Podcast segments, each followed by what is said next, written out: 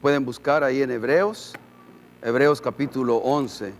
Quisiera tomarme unos minutos nada más. Ah, no voy a, ser breve en esta mañana.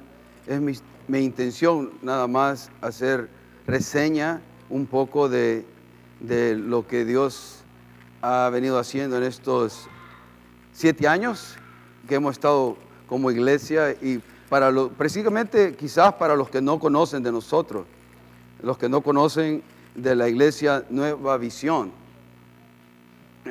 Y hay mucha gente que a través del internet, a través de las plataformas, han estado escuchándonos y, bueno, queremos presentarnos un poco para algunos que por primera vez o están encontrándonos, algunos que se han juntado aquí también en el santuario por primera vez. ¿Quiénes somos nosotros?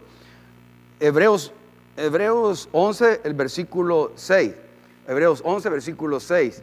Y solo quiero hacer ah, énfasis en algunas cosas de este pasaje, de este versículo, aunque todo el capítulo de Hebreos 11 habla de la fe. Si toma el tiempo de leerlo, va a ver de grandes proezas, milagros que Dios realizó a través de la fe.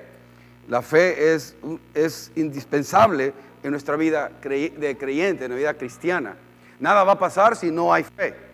lo peor que podemos hacer en, la, en, frente de Dios es no creerle a Dios y caminar como creyentes ah, ateos. Porque hoy en día hay muchos creyentes ateos. No creemos en lo que Dios puede hacer o lo que Dios dice en su palabra. No, no, podemos ser ese tipo de creyentes. Tenemos que ser hijos de Dios creyentes que creemos la palabra de Dios. Amén. Hay uno aquí. Tenemos que ser creyentes, cristianos, discípulos, aprendices de Jesucristo que creemos la palabra de Dios. Ya hace un poquito más. Amén. Dígame por fe, amén. Por lo menos engáñeme, ¿no? no, está bien, hermano. La cuestión es, hermano, la fe es indispensable, pero la fe en medio de la crisis es cuando es, eh, eh, nos sacude. Ah, no es fácil cuando recibimos reportes del médico y nos dice, tienes cáncer. Hoy en la mañana, mi hermana Delmi me habla y me dice, mi primo Kalin, primo muy cercano a nosotros, le queremos mucho, tengo tiempo no verlo, pero el cariño, porque crecimos desde, pequeños juntos, está batallando entre la vida y la muerte y le mando saludos a, mi prima Adi, si estás escuchando, prima, Dios te bendiga, te ayude eh, en esto y, y orar por un milagro. Ahora, la fe no dice que Dios va a forzar a la sanidad. Quisiéramos pensar que la fe va a ser lo que yo diga que haga.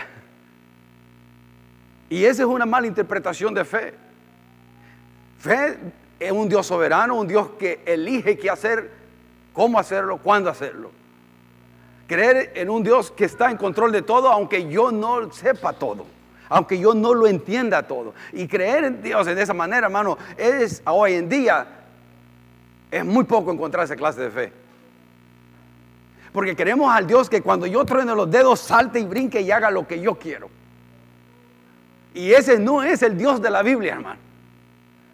Ese no es el Dios de la Biblia. Dios es Dios. Por eso la palabra de Dios dice, yo soy Dios. Yo estoy en control de todas las circunstancias a vida para ver. Yo estoy en control de tu matrimonio. Yo estoy en control de tus hijos. Yo estoy en control de la iglesia. Yo estoy en control de este COVID-19 que como decía hermano el jueves, no fue, o me decíamos, platicábamos, no es casualidad, no es un ups en, en, el vocabulario de Dios que ahora se esté dando el COVID-19 y que esté causando dolor y muerte.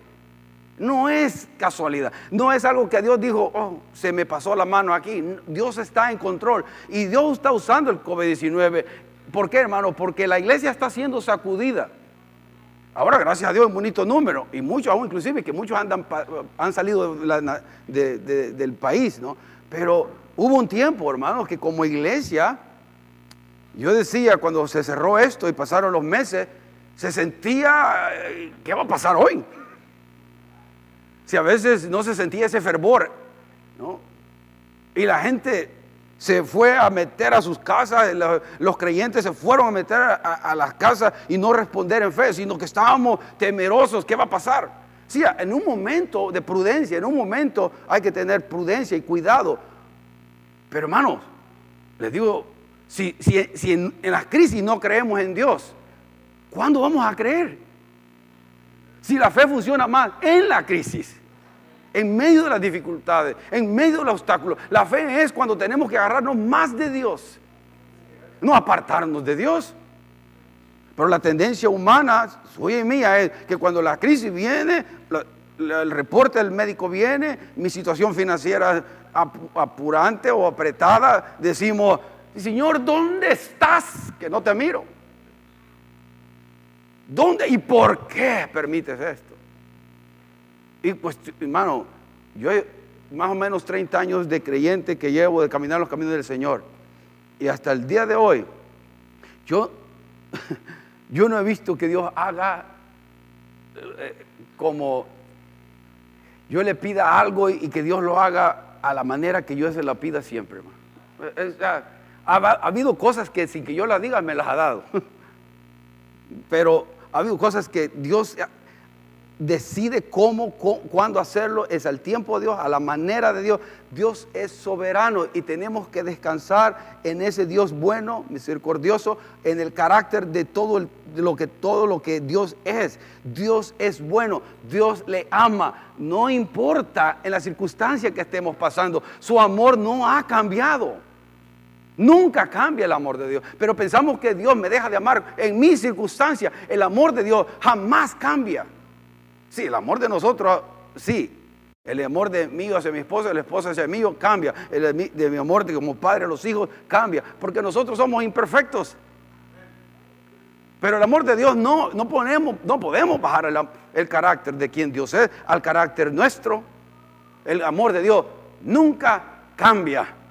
Nunca cambia siempre está disponible para nosotros. En medio del dolor no puede hacer al lado aquel, el único que le puede dar consuelo y fortaleza en su dolor. Porque hermano, yo he hablado cinco semanas y el pastor Dan terminó el domingo pasado hablando de la eternidad. ¿Por qué es que he estado hablando de la eternidad? ¿Por qué es que he estado presionando la eternidad? La eternidad, la eternidad. Hermano, de nada sirve si no si yo, o sea, si aquí venimos a la iglesia y solo jugamos a la iglesia, pero mi alma no va a ir al cielo realmente, estoy viniendo a la iglesia, pero yo no tengo una relación directa con, con Dios a través de Jesucristo, si mis pecados no han sido perdonados, si no me he arrepentido de mi maldad y ahora, y ahora poder tener una relación con Él para poder entrar a la eternidad, ¿de qué me sirve tener casa, fortuna, dinero, una buena familia, un buen matrimonio, buenos hijos, si me voy al infierno? ¿De qué sirve? ¿De qué me sirve tener buena salud y me al infierno? Hermano, ¿de qué sirve? La verdad es que Cristo vino para rescatarnos de la condenación eterna. Eso es para lo que Él vino, para que no vayamos a la eternidad, a la condenación, al infierno. Desgraciadamente hoy ya no se dicen estas palabras, pero hay un infierno y hay un cielo. Al que le guste que lo tome y no le gusta no lo tome, pero eso es lo que dice la palabra de Dios. Eso dice Dios. Y si yo no voy a tener compasión de la gente, decirle, hay un lugar donde vas a ir a sufrir toda la eternidad. Pero antes, antes de seguir en esto de la fe, leamos la palabra de Dios que dice de la fe. 11.6, porque ya lo tienen ahí ustedes, ¿no? 11.6. Pero sin fe, porque es necesario que el que se acerca a Dios crea que le hay y que Él es galardonador de los que le buscan. Pero sin fe, ¿qué es? Es que imposible. Es imposible agradar a Dios sin fe. La fe no es una emoción, no es un sentimiento. Es creer en todo lo que Dios es, en su carácter y lo que Dios dice en su palabra. Obediencia. Eh, es simplemente creer a Dios en medio de lo que uno piensa que, eh, que Dios se salió de mi, de, mi, de mi barco, se salió de mí, ya no, Dios se olvidó de mí. Hermano, si usted lee Hebreos, todo el capítulo de Hebreos, se va a dar cuenta que la gente que estuvo acá, que Dios hizo cosas grandes, prodigios, señales, cosas grandes que Dios hizo aquí, ni, wow, fue a través de la fe, pero no fue fácil. Por ejemplo, cuando leemos y decir esto, se los voy a leer algunos y va a ver el cambio. Los muchos héroes de la fe del 32. Y dice, ¿y qué más digo? Porque ya mencionó un montón de héroes de la fe, ¿no? Dice, porque el tiempo me faltaría cuando de Gedeón, de Barak, de Sansón, de Jefté, de David, así como de Samuel y de los profetas, que por fe conquistaron reinos. Nos gusta eso, amén. Conquista. Hicieron justicia, alcanzaron promesas, ¿no? Por la fe alcanzaron promesas, taparon bocas de leones, ¿se acuerda, Daniel? Apagaron fuegos impetuosos, evitaron filo de espada, sacaron fuerzas de debilidad, se hicieron fuertes en batalla, pusieron en fuga ejércitos extranjeros. Mire, por la fe se hizo todo esto. Y eso me encanta. Pero mire cómo comienza, comienza a decir el 35 y es donde comenzamos nosotros a tener problemas. Las mujeres recibieron sus qué? Sus muertos. Sus muertos. ¿Eso quiere decir que ya la fe no funcionó? ¿Eso quiere decir que ya Dios se olvidó de mí? Hermano, estaba oyendo ayer un reporte en el sur de África donde el cristiano está siendo perseguido por, por los islámicos, los musulmanes. Y llegan con todo, llegan a, a, balasear a todo el cristiano, les queman sus casas, sus iglesias y todo, al cristiano. Y tiene más de tres años persiguiendo al cristiano en el sur de África. Ahorita, hoy, 2020, ahora yo me ponía a pensar, si, si yo, ahora, ¿sería capaz yo de mantener la fidelidad a Cristo cuando están matando a mi esposa, a mis hijos y me están quemando mi casa, mi hogar y todo? ¿Mantendría yo mi fe? Me tuve que preguntar yo eso, hermano. ¿Mantendría yo mi fe cuando veo a mi esposa Ruth, Andrés, Denis, Rebeca y queman la casa y tengo que estar huyendo y no me dejan trabajar y no puedo comer y no tengo acceso a nada? Hermano, esos, esos creyentes han permanecido fieles hasta el día de hoy. Y no niegan a Cristo. Y Dios ha llevado ayuda. Y Dios está haciendo ayuda a través de organizaciones. Pero hermano, ¿qué de, de, nuestro cristianismo, por favor? ¿Qué es el cristianismo que nos ve allá?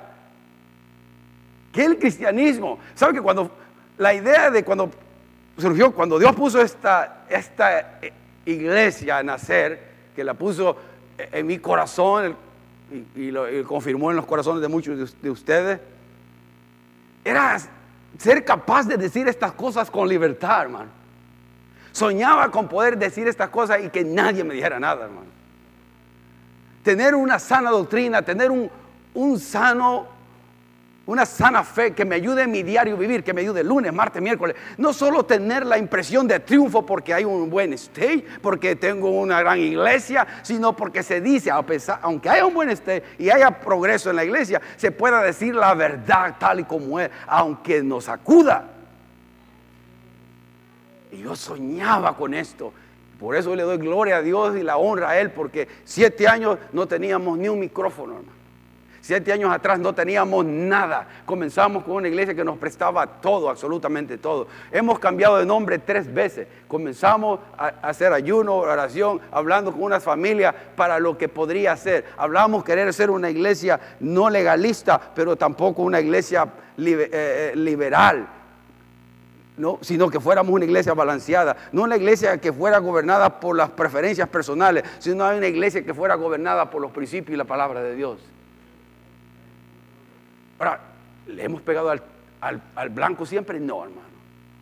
Estamos creciendo en esto cada día. Pero mire, no teníamos un micrófono, no teníamos absolutamente nada. Dios ha venido proveyendo, proveyendo, proveyendo cada cosa. Cuando Dios me llamó y me dijo, hermano, yo tenía ayuda, me ofrecían ayuda, iglesias grandes me decían, yo, nosotros te establecemos, nosotros te damos iglesia. Las asambleas de Dios me dijeron, nosotros te establecemos, aquí hay una iglesia allá, pero Dios me dijo, no, y créanme que yo sí quería, Marco sí quería, y eso hago el énfasis en eso porque es cierto, yo quería el camino fácil, hermano.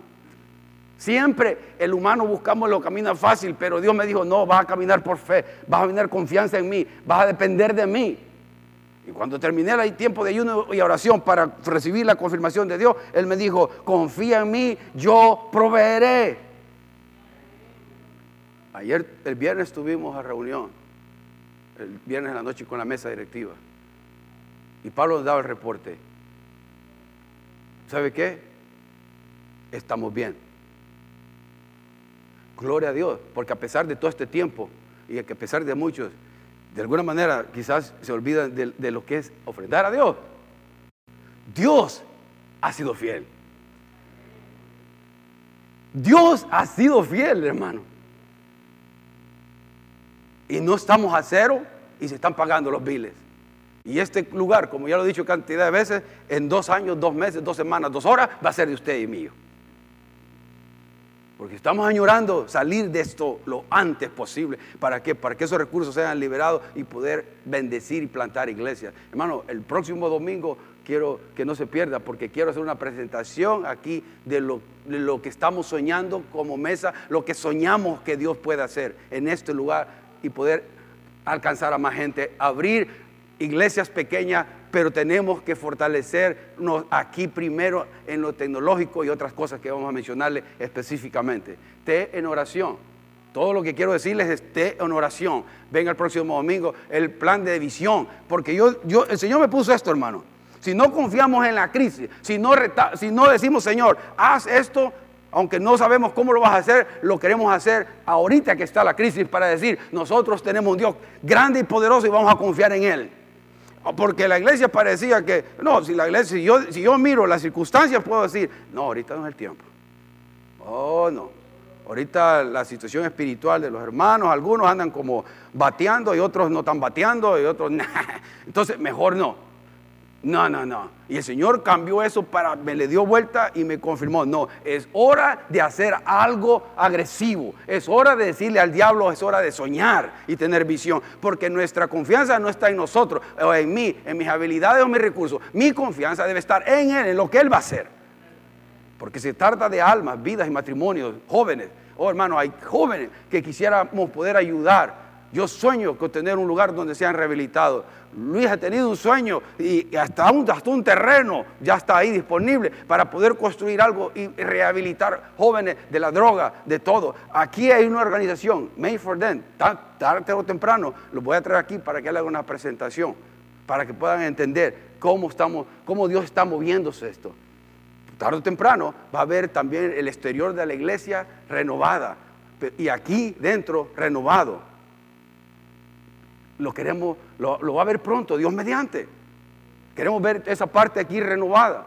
Ahora, a su tiempo. ¿Pero por qué le digo esto? Para que me ayude a soñar, ¿no, hermano? Me ayude a soñar y a creerle en Dios. O sea, sueñe, hermano, soñemos en grande porque tenemos un Dios grande. El hispano, nosotros tenemos a menospreciarlos por todo, ¿no? Como cuando los espías, los dos espías entraron a investigar qué pasaba ahí en la, tierra de Canaán, cuando Dios le dijo a Moisés, corre 12 personas o 12 espías o 12 personas que vayan a investigar y a estudiar la tierra. Y de, los 12, 10 dieron buen, dieron buen reporte, los otros 10 no. Pero el reporte de los otros 10 comenzó a hablar, nosotros nos vemos como, como qué? Langostas. O sea, nosotros no somos nada. Y Dios que les había dicho, esta es tu tierra que yo les doy, esto es de ustedes. Ahora, la tendencia a nosotros es, como estos hombres, poner la, mirada en nosotros, lo pequeño que somos, lo insignificante que somos. No, no, no, no, no se trata de usted y de mí, se trata de Dios. Ahora, en Josué 1.9 dice, mira que te mando que te esfuerces y seas que valiente. No quiere decir que no va a ser no que vamos a agarrar la espada y que vamos a ir a darnos duro. Ahora, en la oración, en ayuno, en fidelidad, en congregarnos, en hacer lo que es de nuestra parte hacer. Pero si toma usted una posición pasiva en su vida cristiana, eso va a recibir. Hermano, hay tesoros allá en la tierra, allá en el cielo, mejor dicho. Hay tesoros que hay que hacer. Y tenemos que seguir soñando y confiando en que Dios puede hacer algo grande en nosotros, a través de nosotros, independientemente si usted tiene o no dinero, tiene o no recursos de lo que sea. Solo póngase a disposición de Dios. Tenemos que ponernos como iglesia a disposición de Dios. Señor, aquí estamos. Sea tu nombre glorificado, sea tu nombre exaltado. Tú mereces la gloria, tú mereces la honra y voy a hacer todo lo que dé de mi parte para que tu nombre sea honrado, para que tu nombre sea glorificado, el nombre de Jesucristo sea exaltado, para que cuando mire otra gente este lugar diga, no pudieron haber sido estos cabezones porque son muy, muy, no, no, ni espirituales son no sé qué, por qué Dios ha hecho eso, para que le den la gloria y la honra a Dios cuando miren lo que Dios está haciendo aquí. Porque no se trata del hermano Marcos, ni de nadie, ni ninguno de los pastores, ni la mesa. Se trata de ser un pueblo unido con un solo propósito, exaltar y levantar el nombre de Cristo. Es todo, hermano, no, no hay que complicarlo. Por eso si vamos a acercarnos a Dios, dice, pero sin fe es imposible agradar a Dios, porque es necesario que el que se acerca a Dios, que crea que le hay y que Él es galardonador, el que premia a los que le buscan. Él va a premiar, Él va a honrar su fe. Hermano, no estoy diciendo que Dios no actúa cuando estoy enfermo, porque Dios sana. Amén. Dios sana. Yo he visto sanidad divina. Lo que estamos diciendo es que no podemos castigar, que nuestra fe sufrir cuando Dios no sane, porque Dios, hermano, no sana siempre. ¿Sabe? Lázaro se levantó, de los muertos lo levantó, pero murió siempre. ¿Dónde está Lázaro? Murió. Tarde o temprano tuvo que morir, todos vamos de morir. Está establecido que el hombre muera una vez y luego el juicio. Está establecido. No hay por qué asustarnos de la muerte. Hermano, Cristo venció la muerte. Jesucristo dijo, yo soy la resurrección y la vida. él es la vida, en Él está la vida, en Jesucristo. Ahora, cuando yo tengo la seguridad de confianza de que, me venga un balazo, me voy al cielo, ¿quién puede detenernos ya? Y sinceramente le digo, yo no temo, sinceramente hermano, yo no temo morir. No temo morir. Más me duele por los que van a estar llorando. ¿no? Si es que, si es que lloran. Ahora, ¿saben qué van a decir después de mi funeral algunos de ustedes? Cuando ya me lleven y todo, ¿saben qué van a decir? ¿Dónde vamos a ir a comer? o sea, pero, ¿dónde vamos a comer? La, verdad, hermano, que lo, importante es allá, arriba. Vivir para Cristo y allá arriba. Oh, allá sí me está recibiendo. Entra el Señor, en lo poco me fuiste, el Señor nos va a decir a usted y a mí, entra a la gloria del Señor. En lo poco me fuiste fiel, en lo mucho te pondré. Eso es para lo que vivimos. Para ese momento eterno vivimos. La vida del cristiano hoy no, tiene esa forma. Andan buscando iglesias perfectas. Déjenme hacerle el trabajo fácil. No hay iglesia perfecta. ¿Por qué? Porque usted está aquí. porque yo estoy aquí, somos imperfectos. No hay iglesia perfecta. Algunos que me gusta la predicación, pero no me gusta la alabanza. El otro me gusta la alabanza, pero no gusta la predicación. El otro porque tienen niños, porque no tienen misterio de niños, otro porque tienen jóvenes. Y ándale. ahora un montón de creyentes y cristianos misioneros, hermano, andan por todas las iglesias. Ese no es lo que veo en la Biblia. La Biblia dice, echa raíz en algún lugar para que des fruto. Echa raíz para que sirva. ¿Sabe lo que constituye quedarse por un tiempo con las mismas relaciones? Que usted crezca a la imagen y semejanza de Cristo. Porque tengo que aprender a tolerar a mi hermana que no la puedo ni ver ni en pintura. Aquí no hay nada de eso. No, no, tengo que ver, tengo que ver a mi, a mi hermano que, oh, que no lo aguanto, me saca, me para hasta los pelos. ¿Y qué quiere Señor, ayúdame ayuda y crezco y voy creciendo y voy a la imagen del carácter de Cristo en mansedumbre, en templanza y amor. Quedarse en un lugar es echar raíces, es lo que Dios quiere. Ahora, cuando Dios dice es tiempo de moverte, es tiempo de moverse. Pero, pero no andar como chapulines, un mes allá, dos meses aquí, tres meses. La, iglesia de Cristo anda así, hermano. Yo lo miro. Yo, yo, no, yo no, no puede ser eso tenemos que tener una, una visión y, sujetarnos a lo que Dios quiere. Hermano, la iglesia de ahora no lee la Biblia. O sea, la fe viene al oír, oír de la palabra de Dios. ¿Cómo voy a tener fe si no leo la Biblia, hermano? Hasta miren cómo lo dije. Sí, no. Hermano, ¿cómo voy a tener confianza cuando vea algo difícil, trascendental en mi vida que me va a sacudir? Que todos estamos propensos a eso. todos. Todos estamos propensos a una mala noticia así. Todos, sin excepción. Pero si yo estoy cerca de Dios, esas circunstancias difíciles no me van a traer abajo. Se lo aseguro, porque mi fe está fortalecida en las promesas y en quién es Dios. Porque las he tenido y Dios ha sido fiel en esos momentos de dolor, donde se siente solo todo uno y el único que queda es Dios con uno. Y en ese momento es cuando Dios se hace tan real, tan real, y puede sentir usted su amor en medio de la tormenta, porque Jesucristo, hermano, nunca prometió que no iba a haber dolor y sufrimiento de este lado. En este, en este mundo tendráis aflicción. En este mundo tendremos aflicción. Él nos dijo, venid a mí y ya no habrá aflicción alguna, ni enfermedad, ni edad de morirte, y siempre te van a pagar 25 dólares la hora para arriba, eh, donde vas. Y no hay nada de eso en la Biblia, hermano. Ahora, ¿por qué queremos traer esas cosas aquí? No entiendo. La Biblia no dice eso. Ahora, mi confianza en Dios, ¿de qué me sirve? De que en las situaciones difíciles, en circunstancias difíciles que vienen en mi vida, yo pueda ir a Dios y decir, Señor, no entiendo, no comprendo, todo lo que estás haciendo, pero confío en ti. Mi vida está en ti, mi vida está escondida en ti. Y confío que tú me vas a sacar de esta. No sé cómo, pero tú me vas a sacar de esta. Y, hermano, tres, tres veces he visto la mano de Dios sacándome a mí y, sacando a ustedes, a muchos hermanos que he conocido a través de mi caminar en el Señor, sacarlos de situaciones que parecían imposibles, de migración, de, enfermedad, de, de matrimoniales.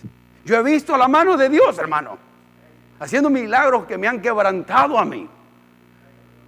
En lo íntimo. De ver, wow, Dios, tú lo hiciste, Dios, tú lo hiciste. Y eso es bendición. Eso es bendición. Ver vidas cambiadas, transformadas. Ahí está mi cuñado, antes homosexual y ahora sirve al Señor, más de 25 años sirviendo al Señor. Oh, hermano, este, este lugar tiene que ser un lugar donde se proclame la verdad sin, sin como lo que tenemos ahora, ¿no? Sin tapote. Mire cómo se... No, quiero que salga la verdad clara, hermano. Que salga clara. Y yo, entre más pase el tiempo, mucho más claro voy a ser y mucho más directo voy a ser, porque tiene que ser relevante la palabra de Dios a las que estamos pasando y viviendo, en lo político, lo social y todo aspecto, especialmente lo espiritual. Se tiene que, y no quiero asustarlo a muchos de ustedes, lo estoy preparando, porque tengo que, porque si yo me callo, ¿quién va a hablarlo, hermano? Yo soy responsable delante de Dios. Y tengo que hablar la verdad tal y como yo la miro y tal y como Dios la revela mi palabra, en su palabra y tal y lo, lo, que Dios me vaya poniendo es lo que voy a hacer. Porque este, este año, son siete años hermano, hemos visto la provisión, la mano de Dios obrando. Este lugar, por ejemplo, y estoy, yo sé que estoy por todos lados, esa fue mi intención. Este lugar, mire qué bonito está aquí.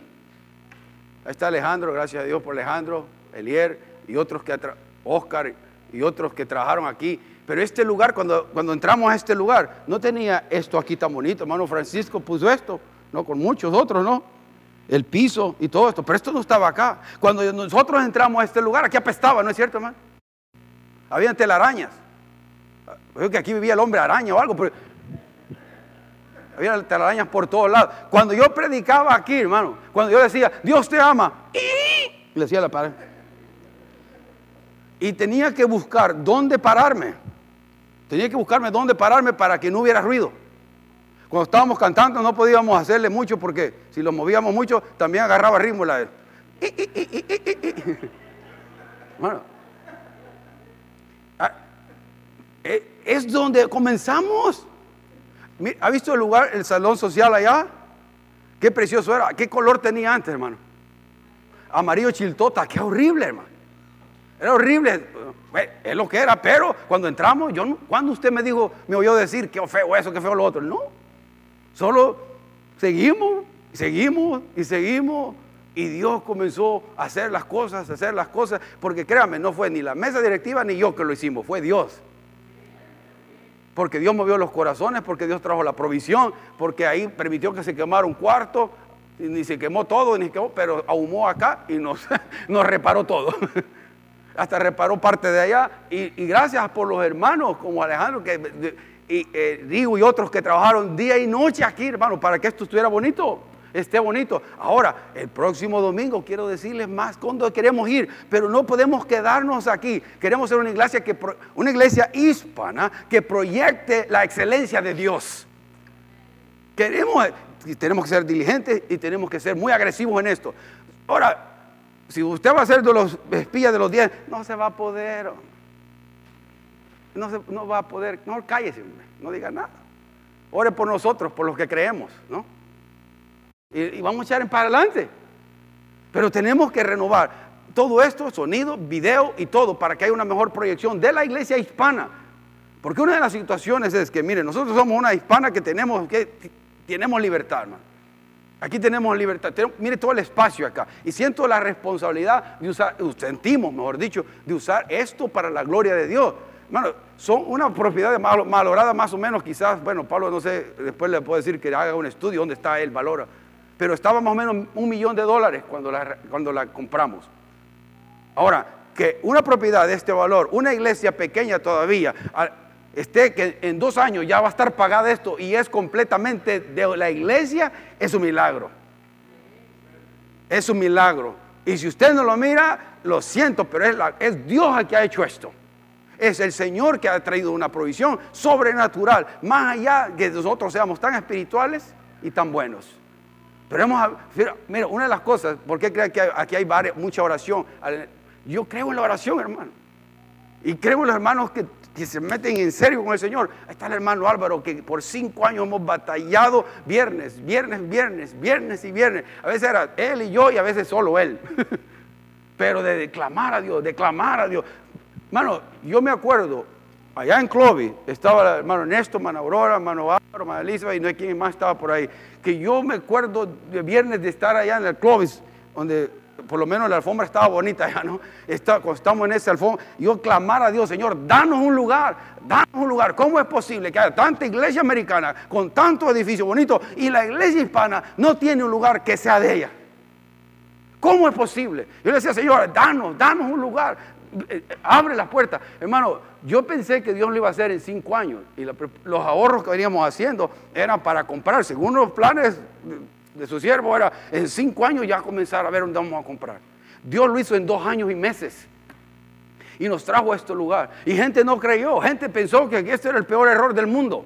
Gente no quiso venir acá o se desanimó porque veníamos para acá. Pero eh, mire si Dios era Dios de esto hay iglesias que yo conozco, pastores que no tienen iglesia, hermano. Ahorita sé que andan buscando lugar donde rentar todavía. Y nosotros tenemos todo esto y quiero hacerlo énfasis para que apreciemos lo que Dios ha hecho y lo que Dios nos ha dado, hermano. Y a veces venimos aquí otra vez a la iglesia. Está el mismo hermano ahí chaparrito gritando. ¿verdad?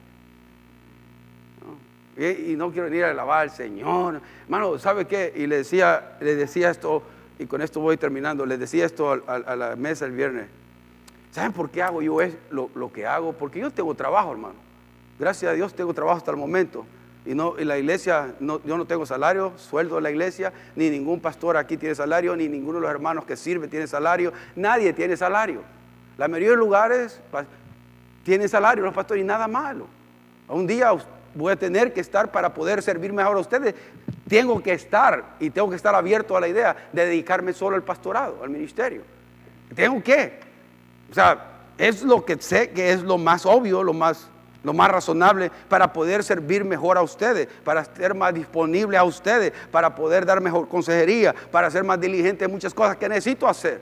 Pero ahorita soy vivo ocasional, tengo trabajo y tengo esto, el ministerio. Y las dos cosas, para mí, de las dos cosas, el ministerio es lo que dedico más tiempo, no el trabajo. Las otras, hago la tienda de campaña y me permite que, nos traigan los frijolitos, el arroz, y crema y queso. De ahí del Vallarta son ricos.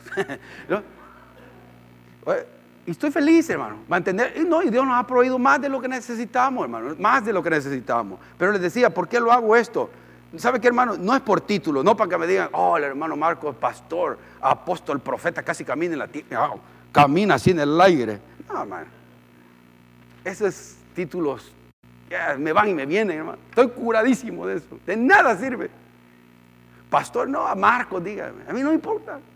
No me interesa ni me hace sentir menos ni más porque pastor o Marcos, no, para nada, hermano, lo que quiera, no me, no me afecta, hermano. Estoy cansado de las jerarquías en la iglesia, hermano. Cansado de las jerarquías. Eh, eso, no, ¿para qué? Pero ¿sabe por qué lo hago? ¿Por qué lo hago? ¿Por qué sirvo al Señor? Y, y lo he hecho por 30 años, gracias a su misericordia, con consistencia, todo el tiempo como familia, con mi esposa, con mis hijos, que me han aguantado y soportado todos estos años de servicio a Dios, donde Dios ha sido prioridad para mi vida y mi servicio a Él ha sido prioridad número uno.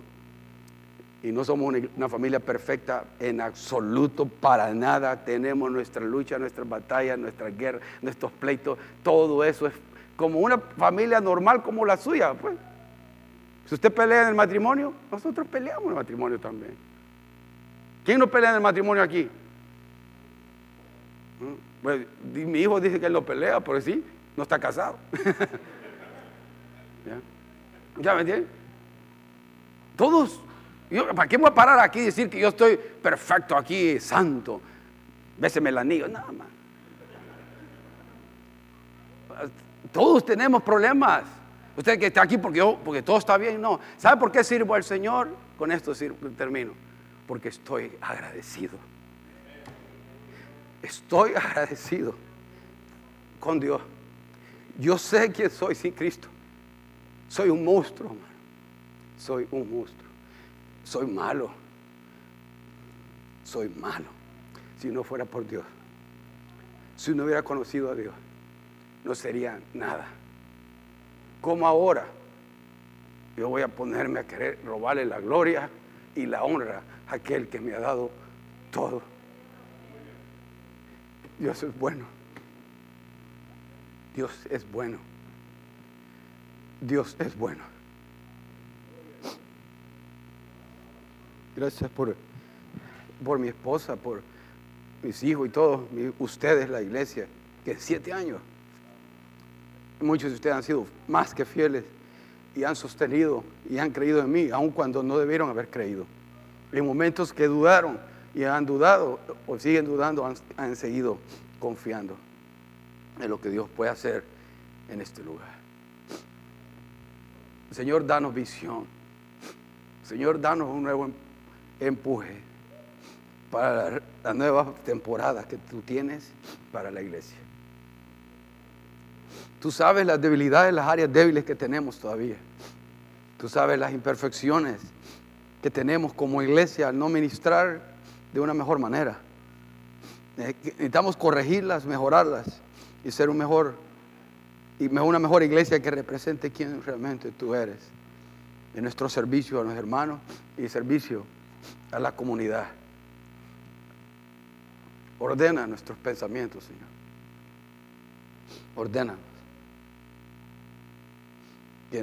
Desesperadamente necesitamos de ti.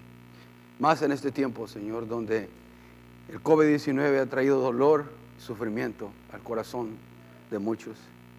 Algunos ya han perdido seres queridos, amados, se han ido a la eternidad ya. Pero mientras estemos aquí nosotros, ayúdanos a seguir confiando y a responder en fe a todas las vicisitudes, a todas las crisis, a todos los problemas que vienen a nuestra vida, podamos responder de tal manera que honremos tu nombre, que nunca neguemos nuestra fe y confianza en ti. Ayúdanos a recordar, Señor, como lo has hecho conmigo en esta semana, lo grande y bueno que tú eres, de dónde nos sacaste, de dónde nos sacaste y de cuánto nos has sacado en, este, en estos años. Que haya una gratitud genuina que se, se mueva en acción, no solo en sentimentalismo y emocionalismo, sino en acción, en la manera que tú nos lo pongas que lo hagamos. Te doy gracias, Padre, porque a través de estos siete años, los hermanos que comenzaron con nosotros han estado fieles ahí, Señor. Y sé que no ha sido fácil para ellos, como no ha sido fácil para nadie, pero sabemos, Señor, que la fortaleza ha venido de ti para seguir adelante hacia la meta de lo que tú quieres llegar a ser. Señor, necesitamos cosas, necesitamos mejorar el ministerio cada vez más. Cuando se reabra el ministerio de niños, cuando se reabra el ministerio de jóvenes, evangelismo, ah, los servicios de entre semana, las células en los hogares, todo esto tiene que llegar a tomar otra vez su posición. Pero Señor, no queremos volver y desperdiciar esta crisis como volver nada más por volver sin haber aprendido nada, sin haber crecido. Queremos, Señor, salir de aquí mejores, mejores en todo aspecto. Y tú eres el que va a traer las, los recursos. Tú eres el que va a traer la, sabiduría, la visión, la fe, la confianza. Danos la fe y la confianza en ti para que podamos hacer cosas que realmente honren y te glorifiquen. Señor, para que cuando otros miren lo que tú has hecho puedan darse cuenta que fuiste tú que lo hiciste, que no fue ningún hombre que lo hizo, que dependimos de ti, confiamos en ti. Y todo lo que podamos decir nosotros es darte la gloria y la honra de corazón sincero de que tú lo hiciste. De, tú lo hiciste. Pero solamente hoy pido que, que nuestro corazón pongas, Señor, gratitud y confianza, que a pesar que te hemos fallado, tú eres el Dios de muchas oportunidades, un Dios de gracia, y que siempre nos das una oportunidad más. Es que, Señor, si estamos, usted está ahí, hermano, hermana, pídale a Dios perdón y ah, reciba el perdón de Dios y aléjese de lo malo, arrepiéntase de lo malo y siga hacia el frente. Siga corriendo la carrera de la fe en obediencia a Cristo, a sus estatutos y a su palabra sin reserva alguna, porque su vida va a tener una seguridad y una confianza cuando hace eso. ¿Qué le pido? En el nombre de Jesús, que reciba el perdón, la gracia y que se reconcilie con el Señor de, tal manera que pueda dejar atrás el pasado y moverse hacia el frente. Ayúdanos, Señor, ayúdanos. Ponemos esta iglesia en tus manos como cuando tú nos llevaste a abrirla, Señor, ayúdanos a movernos a otro nivel de ministerio, de alcance, de personas, de tocar las vidas de una manera tangible. Los eventos que ya tenemos programados, Señor, el de varones, el de, eh, el de Navidad con los juguetes y otras cosas que pensamos hacer antes que termine el año. Ayúdanos, Señor, y a poner estos, estos eventos y que puedan tocar las vidas de aquellos, Señor, que todavía no te conocen. Padre, no puedo dejar de dar esta este día sin decirte y pedirte por, por mi primo Karim que, que, seas con él. Tócalo, Señor. Y como el, el, mismo médico dijo, solo un milagro, solo un milagro puede salvar su vida. Y así como él, quizás haya muchos que pedimos un milagro, Señor. Un milagro de salvación, un milagro de sanidad divina. Está en tus manos. Tú decides, soberano Dios. Pero confiamos que tú puedes hacerlo y que tú puedes realizar el milagro en sus vidas. Para regocijo nuestro, para alegría de sus seres queridos. Bendice ahora a los que esta mañana llévanos con tu paz y tu bendición a donde vamos. Que el resto del día eh, tu Espíritu Santo siga trabajando en cada uno de nuestros corazones y que no, no, nos, no sea simplemente emocionalismo, sino que nos mueva algo a una realidad la realidad del Dios viviente en nuestra vida. En el nombre de Jesús, el pueblo, la iglesia de Cristo dice, amén.